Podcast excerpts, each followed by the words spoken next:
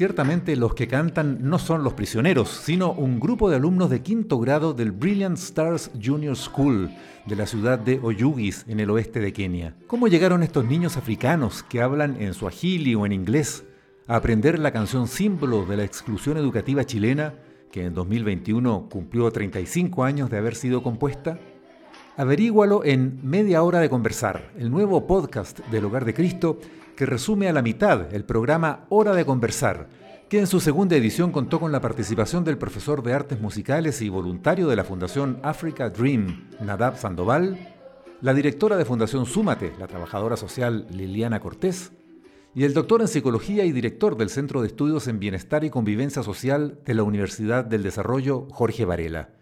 Exclusión educativa fue la mitad de lo conversado y el resto del espacio, los tres invitados analizaron un tema de gran preocupación en este primer mes de regreso a las clases presenciales, los episodios de violencia, abuso, bullying, funas que han alterado la vuelta a clases. Pero antes de eso, el profesor Nadab Sandoval contó cómo fue que sus alumnos kenianos cantaron la canción de Jorge González. Ellos tienen dos idiomas oficiales en Kenia. Entonces las clases se dictan en Kiswahili y en inglés.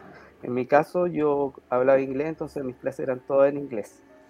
Lo que pasó es que los niños, yo, el head teacher me dijo que diera un electivo de español con otra colega más que estábamos haciendo voluntariado. Hicimos un electivo de español para un sexto básico. Y la sala de quinto, que fue este fenómeno de estos chiquititos que cantaron la canción de los prisioneros, me reclamaron que porque ellos no estaban aprendiendo una canción en español y una canción de, de mi país. Entonces yo le expliqué, le dije, bueno, vamos a ver una canción de mi país y, mi banda preferida siempre ha sido Los Prisioneros desde muy niño. Entonces le enseñé la canción del baile de los que sobran y trabajamos la parte rítmico corporal y después trabajamos el canto y vimos el desglose de la letra y bueno, y ese fue el resultado más o menos de lo, de lo que se ve ahí en el video lo que causó este, este impacto mediático. Jorge Varela. ¿Qué preguntas te hacían ellos de Chile? Si conocían Chile, ¿qué se imaginan de Sudamérica? ¿Qué se imaginan de Chile? ¿Cuánto conocen?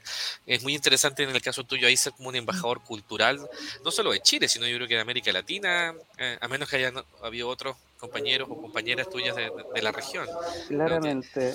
Nadab Sandoval. Fíjate que mm, de Chile no conocían mucho, de hecho no conocían nada. Eh, América, habían, habían escuchado hablar de América, pero para ellos están más relacionados con Europa o incluso con Asia que con América como tal. Y bueno, conocían Argentina y muchas veces pensaban que Chile era una ciudad más de Argentina, pero que no era un país propiamente tal. Entonces, claro, teníamos que mostrarle con mi, con mi colega voluntaria que es Brenda, ella pertenecía, ella es de Argentina, y nosotros, claro, le, hacíamos la indicación de dónde quedaba, dónde quedaba Chile, dónde quedaba Argentina, la importancia que tenía cada uno de los países y, la importancia también que tiene, que tiene la, lengua española, en este caso el, español propiamente tal. Y como para ellos también se les hacía muy fácil trabajar el español porque ellos, las vocales, eh, son las mismas que nosotros utilizamos en español, entonces por eso también fue muy fácil hacer el, eh, el ensamble de esta canción y de muchas canciones más que trabajo en español. Jimena Torres Cautivo. ¿Qué es lo que salta más a la vista cuando te enfrentas a, tus alumnos africanos comparado con lo que te tocó conocer acá? ¿Cuál es la diferencia fundamental o no hay diferencia entre esos alumnos y los que tú conociste y, y trabajaste acá? Nadab Sandoval. En África hay muchas escuelas, a mí me tocó ver el sector rural, voy a hablar directamente del sector rural donde yo trabajé. Las escuelas son, son latas pegadas con pequeños postes y eso arman una escuela y la gente va a estudiar allá. Eh, hay escuelas que son municipales y escuelas que son privadas. Las privadas efectivamente tienen un poquito más de recursos y se nota también el tema de, eh, del, alumno en sí, en su vestimenta y en, su, en, cómo se presentan a clase. En la parte de en la parte académica, en la parte cognitiva, efectivamente tienen un currículum que respetan, pero los profesores no tienen las competencias, por decirlo así, o no tienen la preparación académica que nosotros tenemos en Latinoamérica mm. para poder entregarle ese conocimiento. Entonces también hay una desigualdad propiamente tal ahí entre los niños. Jimena Torres Cautivo. Queda claro que, queda claro que la precariedad entonces que viste es, realmente mayor que la que se vive acá. Voy a ir con la Lili, porque la Lili trabaja con sectores vulnerables, eh, con niños que que siempre están, eh, están regresando, que están revinculándose con la escuela. Y a mí lo que me interesa ahora es qué impacto tú percibes que ha tenido la pandemia en cuanto al abandono escolar. ¿Cuántos han vuelto? Pues puedes ya estimar, tienes cómo dimensionar si ha sido una fuga la que ha provocado la pandemia. ¿Cómo van estas primeras semanas en unas escuelas que son distintas a las demás. Liliana Cortés. A ver, yo creo que lo primero es que a nivel global todavía no tenemos eh, cifras eh, actualizadas de, eh, de, cuánto puede haber aumentado el, el abandono escolar tanto en Chile como a nivel latinoamericano, porque estamos recién volviendo a lo presencial. Y ahí es importante también recordar que muchos de los niños que están fuera del sistema escolar intentan matricularse todos los años, en marzo, intentan matricularse en marzo y vuelven a estar fuera en mayo, junio, porque sus brechas de aprendizaje, porque las situaciones familiares, sociales y económicas que tienen vuelven a, aparecer y aflorar y, y, no logran resolverlas y, vuelven, digamos, a, abandonar. Entonces, yo lo que, lo, lo que nosotros estimamos es que a partir de mayo ya podríamos saber realmente cuántos se nos quedaron atrás tanto los que no volvieron como los que intentaron volver ahora y vuelven a salir. Jorge Varela. Yo entiendo que una de las preocupaciones del ministerio tiene que ver con eh, la posibilidad de estudiantes que hayan desertado en el sistema, se hayan desconectado, desvinculado de lo que fue eh, eh, su experiencia escolar durante los dos años de la pandemia y que eso se traduzca en eventuales tasas de deserción. Tal como decía Liliana, no tenemos esa cifra hoy día, con exactitud cuántos estudiantes ya se perdieron del sistema, en donde ya es complejo tener información sobre eso, porque no es binario, no es está o no está. La deserción es un proceso, no es de un día para otro. Hay estudiantes que están, después desaparecen dos, tres meses, después vuelven a aparecer y, varía por territorio urbano-rural. Qué interesante, Nadal, como hablaba antes, el contexto rural es otra fotografía muy distinta al urbano y también las, las razones para desertar a veces son temas laborales, ¿cierto? Estaciones de trabajo que jóvenes adolescentes van a trabajar con su familia.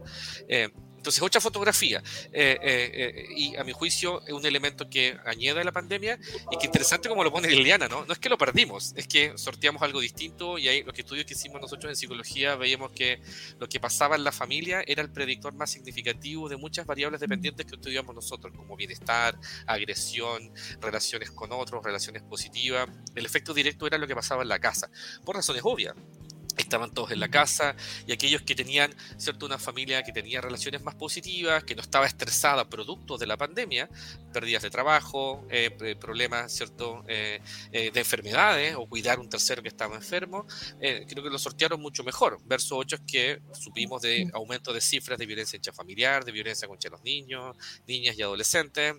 Y eso yo creo que nos pone una fotografía compleja de lo que pasó durante dos años. ¿qué pasó hoy día en la escuela? Yo creo que eh, hay una etapa de ajuste no menor, de aprender y de recordarnos cómo era convivir con ocho. Yo, yo comparto que, que, el reencuentro, yo lo vi muchos niños que fue un reencuentro positivo y estas noticias que estamos viendo graves de violencia de distinto tipo, como un formato de agresión, nos preocupan a todos. Ahora, a veces uno se confunde con el dato, que un hecho de violencia no quiere decir que todos participen de ese hecho de violencia. Eh, eh, y yo sé que lo empaña. Eh, pero a veces creo que hay que distinguir ahí que no todos tampoco se mm. están agrediéndose en los colegios. Eh, son hechos, en general, los, hechos de violencia escolar en Chile, los últimos 15 años que tenemos datos, tenemos bajos niveles de violencia, que es agresión extrema, a veces está concentrado en ciertos sectores y no es algo que esté desbordado. Violencia física, violencia extrema, porte de armas, ese tipo de fenómenos. Violencia relacional es mucho más frecuente es decir, un sobrenombre, humillar a otra persona, eso es mucho más frecuente e independiente del tipo de colegio. Entonces, la foto que yo veo hoy día es nuestros colegios tienen un desafío gigantesco. Eh, eh, yo veo con ojos positivos eh, o percibo muy optimistamente un relato de las autoridades a nivel público de que no solo hay que recuperar contenido, como comparto lo que dijo Liliana, sino que necesitamos reenconcharnos, necesitamos apoyar estudiantes que tuvieron muchos problemas emocionales durante la pandemia y que parte de eso explica sus conductas de hoy día, reconstruir nuestros reglamentos de convivencia escolar, Eh, no sabemos cómo van estas normas durante dos años. Y las normas eran convive con tu hermano, con tu hermana, si es que lo tenía. Hoy día es, ahora convive con otros 30, 40 en la sala. Eh, eh, controla, regula esas emociones. Y hay estudiantes que tienen más problemas para hacerlo. Y ahí lo que sabemos de salud mental escolar, ¿cierto? Es mirar experiencias pre-pandemia, porque aquí, a mi juicio, quien dice que sabe lo que hay que hacer, no sé cómo, porque no sé quién vivió una pandemia y sabe cómo volver al colegio después de una pandemia. Todos vamos a estar experimentando un poco. Y nuestro marco de referencia es lo que pasó, lo que sabíamos de antes. Y ahí yo creo que hay que tener estrategias de apoyo más focalizado eh, eh, con alumnos que necesitan más apoyo, eh, ya sea en el colegio, en sus casas o en el barrio, y trabajar y agregar, yo no sé si en el currículum, en alguna actividad transversal en las salas de clase, quizás a través de la música, creo que puede ser un... Yo sé, muchos proyectos de intervención a través de la música, ¿cierto? Es un medio para generar muchos otros eh, competencias socioemocionales, por ejemplo, y un apresto para el aprendizaje, de hecho. Eh, entonces, eso tiene que ir de la mano. Aunque queramos recuperar contenidos como loco, si está todo el mundo estresado, no lo vamos a lograr. Y algo que es importante para nosotros, que lo vimos durante la pandemia, el nivel de estrés de los profesores era gigantesco. Nosotros hicimos estudios nacionales de bienestar docente y nuestros profes también lo pasaron un ramal. Eh, eh, y tenían, tenían súper poco apoyo, porque el supuesto era, usted arréglesela, tiene una semana para inventar sus clases ahora en un formato como sea, o internet, o híbrido por guías, y, y, es un desafío gigante. Tal como decía Nadab, los profes se preparan, estudian esto, no es de un día para otro improvisar lo que se hace. Entonces, yo creo que hay que crear otro componente de apoyo también socioemocional a nuestros profes, eh, eh, eh, porque el, el, motor de cambio de esto, a mi juicio, el motor de cambio de esto en la sala de clases son nuestros profes. Liliana Cortés. el tema del abandono escolar es una de las consecuencias de la pandemia, por lo tanto, teniendo una propuesta aprobada por el Consejo Nacional de Educación de una modalidad de reingreso, tenemos una herramienta para poder enfrentar esta, esta situación. Em, y en el corto plazo, bueno, nosotros lo, que esperamos a través del Observatorio de Trayectorias Educativas, a través de lo mismo que hacemos como Fundación Sumate, de, de las redes de trabajo con las que nosotros eh, nos relacionamos constantemente, es, es entablar una conversación eh, lo antes posible con las nuevas autoridades para poder em, poner al servicio, digamos, todo lo avanzado y entrar en una agenda eh, de solución. Ahora, lo primero efectivamente son dos cosas súper concretas. Lo primero es el plan de un plan de implementación de la modalidad de reingreso. Recordar que la modalidad de reingreso no solamente no es escuelas, nomás es, es toda una propuesta también de programas eh, socioeducativos, de, reinserciones, también aulas de reingreso. Son varias, varias estrategias las que se pueden implementar.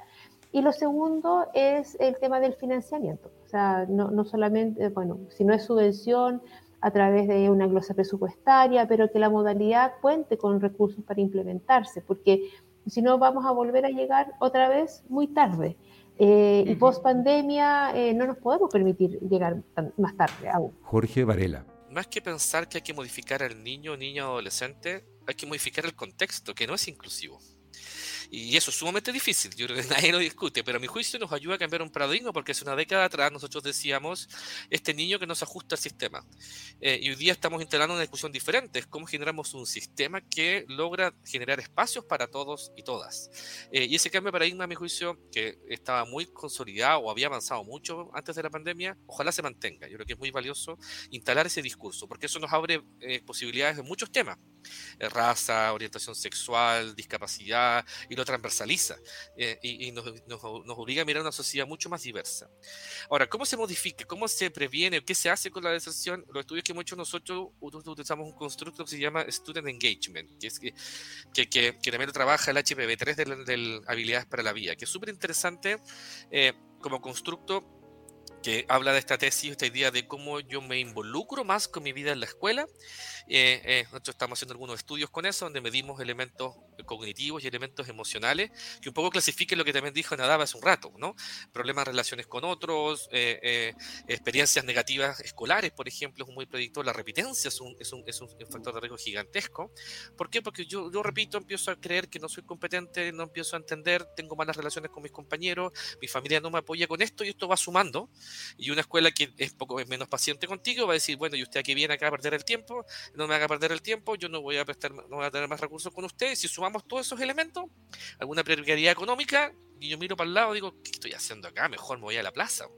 Eh, y si uno lo piensa desde la vista del adolescente, es bastante sensata su, su, decisión, ¿no? Entonces, yo creo que ahí necesitamos apoyar a nuestras escuelas antes que suceda esto o cuando hay señales de riesgo, para muchas conductas de riesgo. Por lo tanto, yo creo que no es menor y sería interesante potenciar y remirar estas experiencias escolares, ¿cierto? Ya para adultos y potenciarlas, porque también trabajan en la precariedad. Por lo tanto, ahí no es menor inyectar muchos más recursos a ese formato escolar.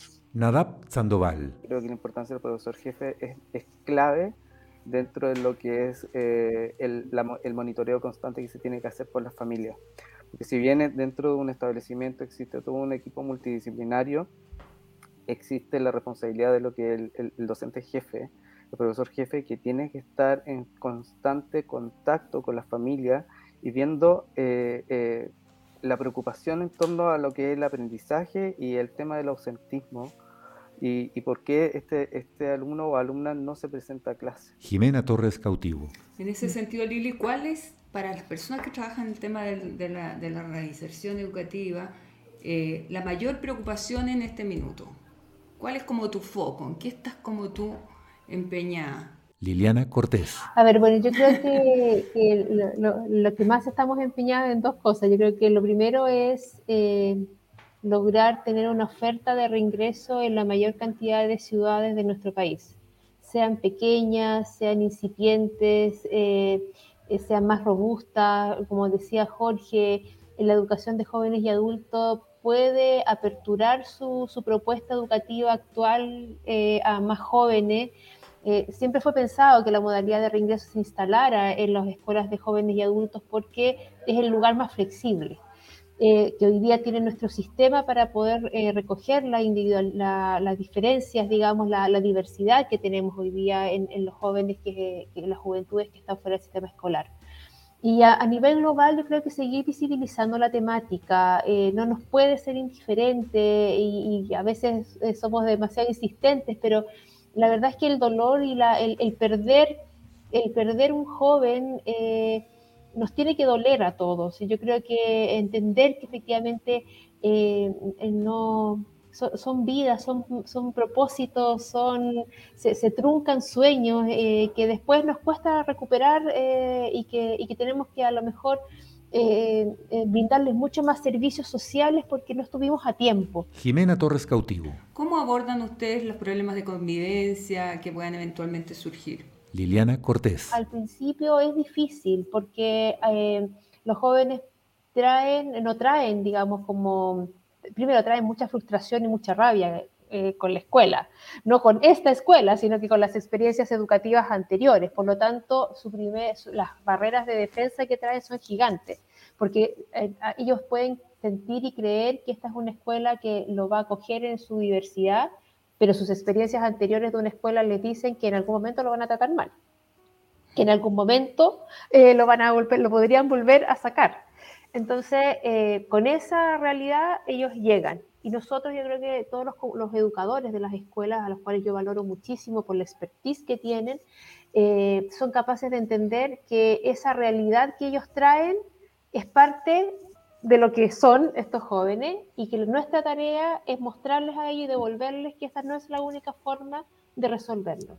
Y, que, y ahí yo diría dos cosas que, que son importantes. El cuidar el cuidar el espacio, el sentirse parte, es que el que ante una situación de violencia o ante una eh, falta, lo que cualquier persona adulta podría pensar como una falta de respeto, en realidad no es con ese adulto, es con todos los adultos que lo han defraudado en su historia.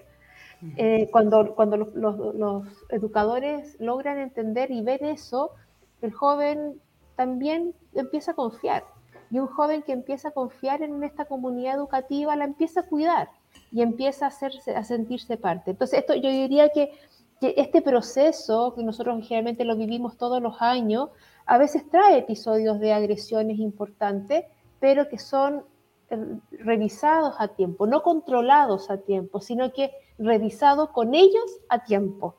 Entonces, nuestros manuales de convivencia no, no son sancionatorios, más bien son propuestas de solución y de diálogo para ese tipo de situaciones que sabemos que van a pasar. Jimena Torres Cautivo. Oye, estamos en, nos queda un minuto y medio de, programa, siempre se hace cortísimo. Hay una pregunta del público que les pido brevemente que respondan los tres y que tiene que ver, porque no lo abordamos, con el rol que juegan en toda esta explosión de, violencia los padres.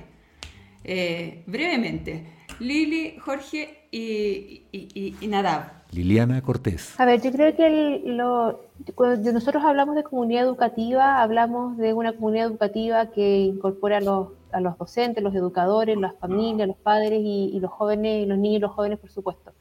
Entonces, yo creo que aquí hay también un rol de formador, un rol de cada uno trata de defender lo que quiere y yo creo que lo más importante es que generemos un diálogo eh, de poder eh, generar también empatía, o sea, cuando un padre llega a, tratar de resolver las cosas por su cuenta, es porque siente que no hay otros que lo pueden ayudar a resolver el tema.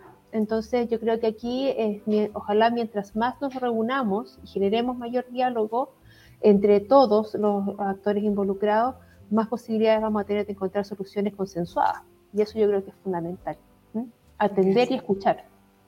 Gracias, Lili. Jorge, brevemente. Jorge Varela. La familia aporta, al igual que la escuela y profesores o profesores, en ser parte de la solución o del problema. Ellos son un reflejo, los niños son un reflejo de sus casas muchas veces, ¿no? En cómo incorporan creencias, en cómo regulan sus emociones, sobre todo los primeros años de vida. Por lo tanto, aquí la familia no, que, que no tome palco de lo que pasa en el colegio, que no sea un espectador más, sino que tienen que ser miembros activos de lo que está pasando en la vida de sus hijos, hijas y adolescentes. Por lo tanto, eh, la invitación es que todo lo que decimos que pasa en la escuela hay que hacerlo en la casa. Y ellos tienen que sumar en esto, no restar. Que no se culpen mutuamente, que es un poquito lo que hemos visto. Completamente de acuerdo. Siento que la, el pilar fundamental es la familia. La parte valórica la traemos de niño y siento que los padres son el pilar fundamental en torno a lo que es la educación intrínseca que se tiene que entregar. Entonces, siempre hoy día eh, tenemos que pensar en, la familia y cómo se entregan estos valores desde niño para que puedan ser mejores personas. Y, no, y ese es el rol que tiene que, que, que, eh, actuar el, el, padre o la familia. O sea, tiene que ser, un, como, como dijo recién, tiene que ser protagonista, no puede, no puede tomar palco, tiene que estar ahí, in situ, actuando día a día.